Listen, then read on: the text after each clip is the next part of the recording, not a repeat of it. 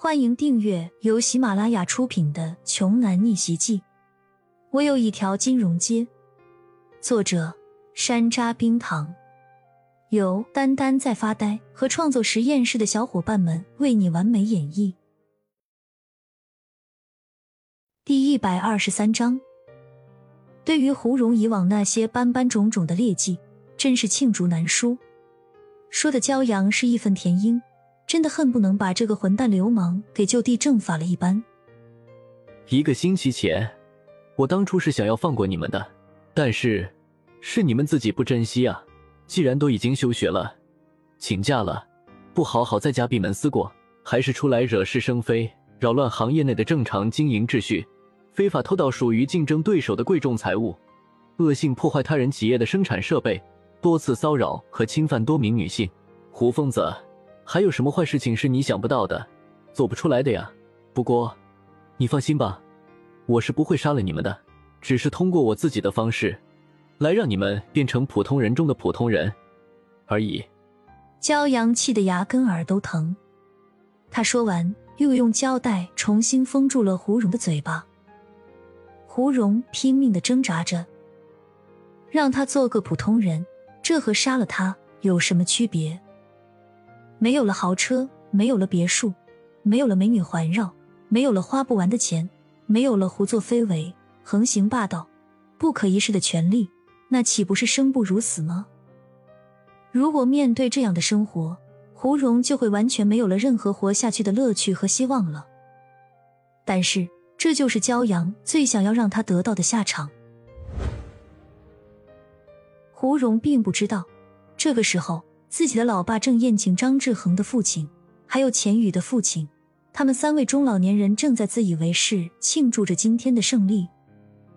张志恒他爸端着红酒对胡飞为说道：“老胡啊，等你彻底击垮了刘长安之后，这份大蛋糕可不要忘了我们呢。”胡飞伟也举起酒杯，冲着对方笑着回答道：“一定一定，我一定始终牢记着。”两位兄弟这一次无私的援手，钱宇的父亲也在一旁恭维说：“还是胡哥仗义，小弟我先干为敬。”钱老弟真够豪爽的，从刘长安那里弄来的四十块原石，需要加紧制作出成品来，在设计方面就交给你们了。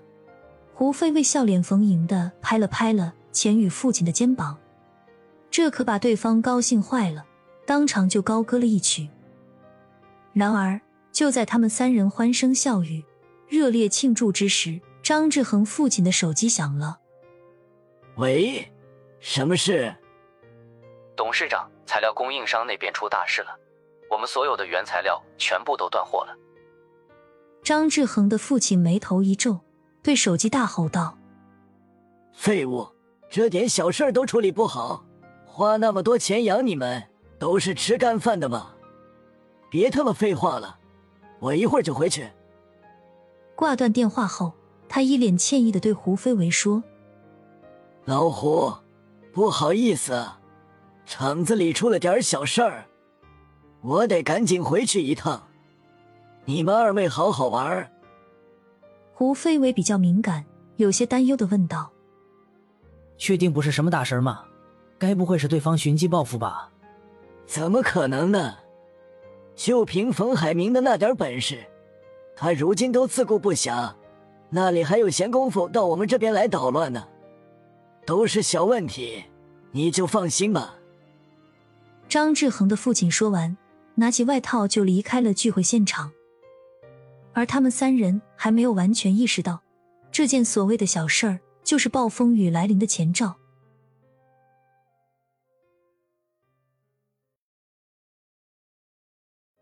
本集播讲完毕，想听更多精彩内容，欢迎关注“丹丹在发呆”。